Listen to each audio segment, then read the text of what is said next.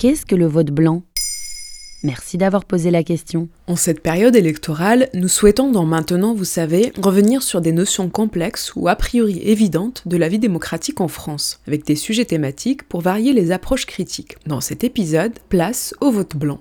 Beaucoup moins médiatisé que l'abstention, le vote blanc concerne soit un bulletin blanc, soit une simple enveloppe vide glissée dans l'urne. C'est un moyen d'expression politique qui dit en quelque sorte aucun candidat ne me convient, à ne pas confondre avec le vote nul qui n'est pas reconnu non plus et correspond à des bulletins déchirés ou annotés. Et quelle est la différence avec l'abstention? L'abstention est une sorte de boycott du scrutin. Elle consiste à ne pas participer du tout à l'élection en ne se déplaçant pas au bureau de vote. Selon le site du Sénat, une abstention récurrente a marqué le paysage électoral français français ces dernières années. Elle est l'un des symptômes les plus emblématiques d'une profonde crise de la représentation politique. Plus son taux est important, plus il pose la question de la légitimité du pouvoir politique élu avec une faible participation. En 2021, lors des dernières élections régionales et départementales, l'abstention était historique. Elle s'élevait à 66,7% selon les données du ministère de l'Intérieur. Et comment le vote blanc est comptabilisé, lui? Selon le site de la vie publique, la loi du 21 février 2014 vise justement à reconnaître le vote blanc aux élections. Les bulletins blancs sont décomptés séparément des votes nuls, une manière symbolique de les reconnaître comme un acte citoyen qui se distingue de l'abstention. L'électeur exprime une volonté politique de participer au scrutin pour dire son refus de choisir entre les candidats en lice.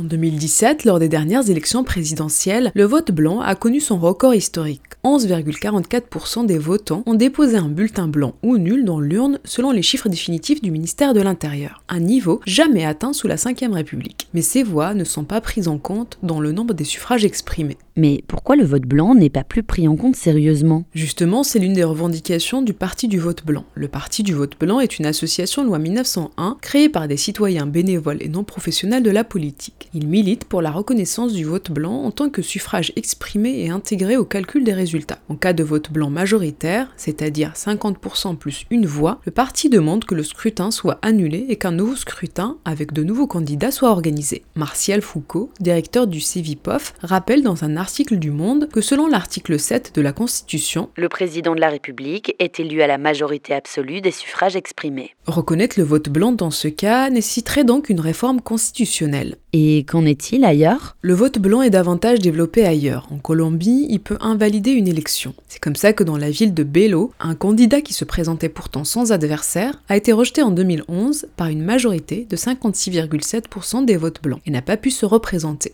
Les citoyens et les citoyennes expriment par l'abstention ou par le vote blanc une certaine fatigue démocratique. Ils ne se reconnaissent plus dans les partis politiques ni dans les candidats qui les représentent. Le vote blanc pourrait être un outil intéressant pour redynamiser la vie démocratique.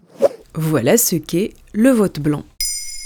Maintenant, vous savez, un épisode écrit et réalisé par Zineb Souleimani. En moins de 3 minutes, nous répondons à votre question. Que voulez-vous savoir? Posez vos questions en commentaire sur les plateformes audio et sur le compte Twitter de Maintenant vous savez.